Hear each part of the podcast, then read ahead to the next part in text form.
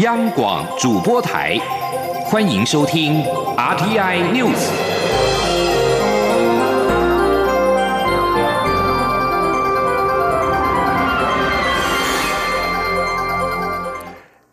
各位好，欢迎收听这节央广主播台提供给您的 RTI News，我是陈子华。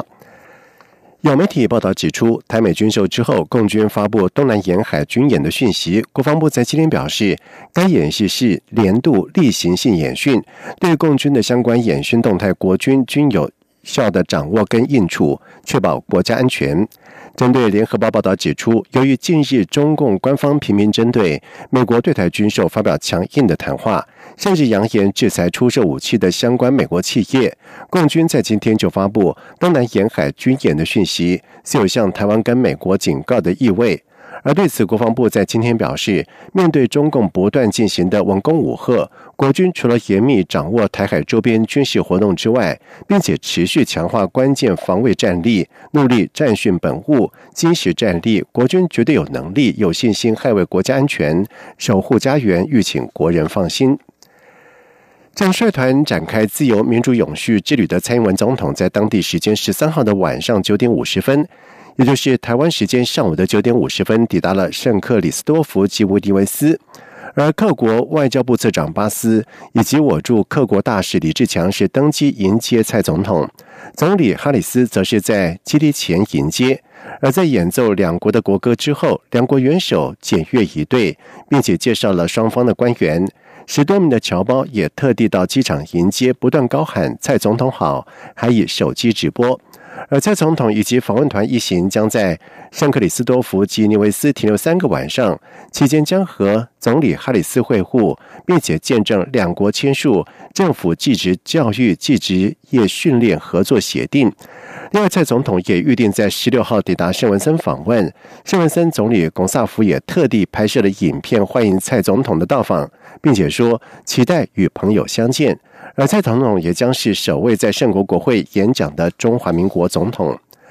而此次的行程，总统府秘书长陈菊也随同蔡总统出访，但是是停留在美国与侨界沟通。他在今天透过脸书贴文分享了在美国波士顿会见台湾同乡会等侨界人士。他提到，台湾人辛苦争取的自由民主，努力守护的国家主权。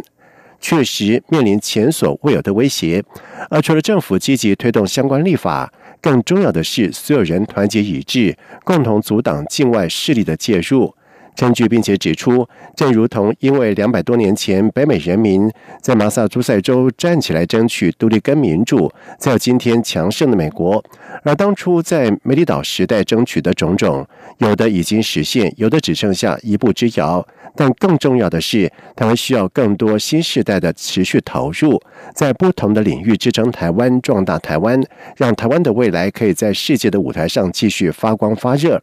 而陈菊也将在十九号跟总统出访团在美国丹佛会合。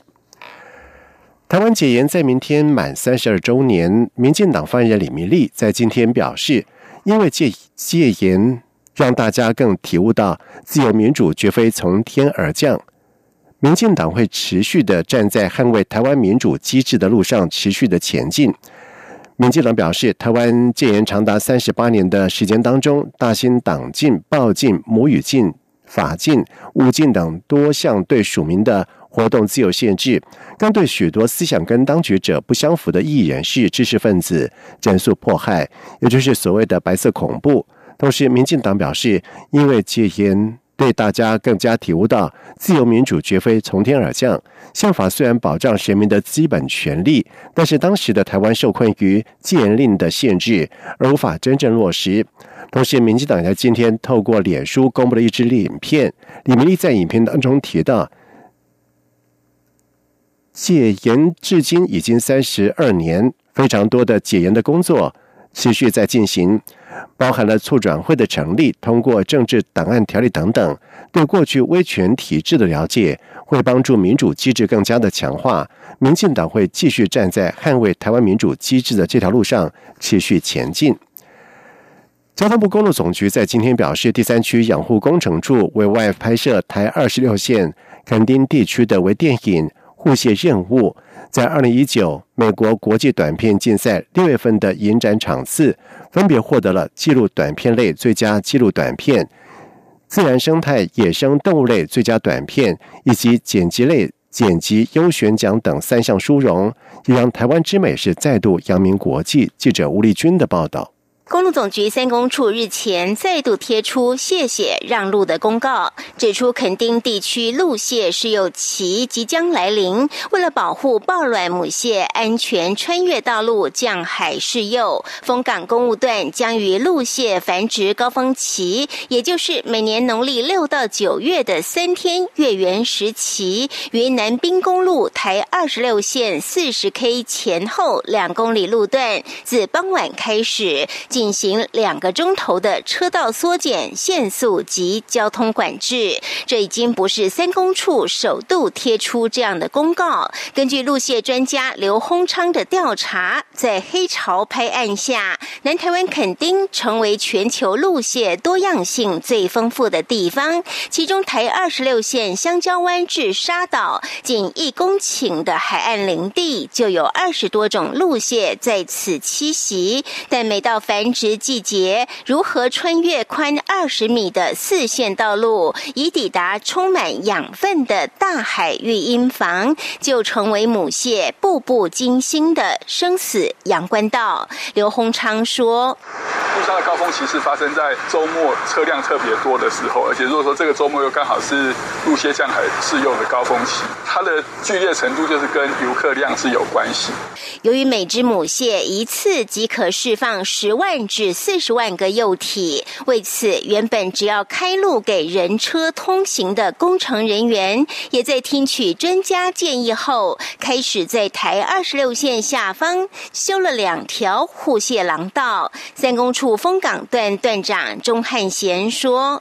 我们设计这个涵洞，目的是要连接山与海，所以我们在沙岛这边设立了两道箱涵，让路线经由箱涵到海边去。”降海试用。为了记录这项特殊的任务，三公处也在去年委托导演许宏龙拍摄护蟹任务为电影，让大家看见工程单位如何克服困难，用心细致的以微小的生态工法，将遭切割的路蟹栖地串联起来，希望有一天做到环路鱼蟹与蟹共生。而这部充分展现台湾人、台湾工程。单位以及台湾海滨生态之美的影片，也同时拿下三项美国国际短片竞赛奖。为此，三公处特别提供 QR code，让民众免费扫描观赏这部精彩的公路生态影片。中央广播电台记者吴丽君在台北采访报道。在外电消息方面，香港一个多月以来，几乎每个礼拜都有反对逃犯条例修订的反送中游行跟示威活动。而沙田区在今天下午也有游行，由于参加的人数众多，活动提早大约半个小时起步。有示威者在步入新城市广场附近的时候举起黄色雨伞，借此代表稍早前因为反逃犯条例修订而轻生的示威者参加游行。另外，香港七个传媒工会跟组织在今天也发起寂寞游行，要求。政府跟警方正视警员使用武力和暴力阻止传媒工作的问题。香港记协表示，有超过一千五百人参与。香港记协主席杨建新表示，最近数次的示威跟游行当中，警方以暴力和语言暴力对待记者，已经超越了社会可接受的界限，不但影响传媒采访工作，也影响大众知情权。南韩贸易部在今天表示，他们打算在七月二十三号到二十四号的世界贸易组织 WTO 总理事会的会议期间，提出日本对南韩出口限制的不公平性。路透社报道，韩日两国目前正深陷一场日益广大的政经争执当中，而全球为晶片跟智慧型手机面板的供应链都可能会受到威胁。南海贸易部在今天透过声明表示，他们将把焦点摆在提高各界对日本措施有何问题的认识，并且将在会议当中寻求让 WTO 成员国取得共识。以上这节整点新闻由陈子华编辑播报。这里是中央广播电台台湾之音。